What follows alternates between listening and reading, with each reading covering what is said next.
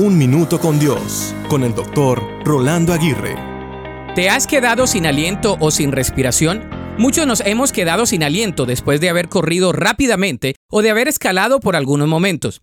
Algunos quedan sin aliento al solo dar unos pocos pasos ya que su condición física es muy decadente.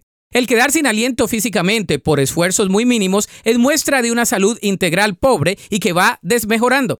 En algunas ocasiones es un indicativo de problemas de índole cardíaco y de sobrepeso. Si nos quedamos sin aliento físicamente, lo más seguro es que también nos pase espiritualmente. Muchas veces la falta de aliento espiritual proviene de una salud espiritual muy pobre. En algunos casos, nuestra falta de condición espiritual se debe al no practicar las disciplinas espirituales de la oración, la lectura de la palabra de Dios, la meditación, el ayuno, la reflexión, la solitud, entre otros. Aunque a diario vivamos en un mundo que nos tiende a quitar el aliento, debemos mejorar nuestra condición espiritual. Te invito a que entres en el gimnasio espiritual. Desarrolla algunas disciplinas diarias, progresivas y constantes. Te aseguro que estarás más fuerte y preparado para no perder tu aliento en las circunstancias de la vida.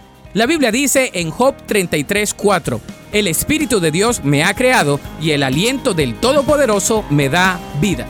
Para escuchar episodios anteriores, visita unminutocondios.org.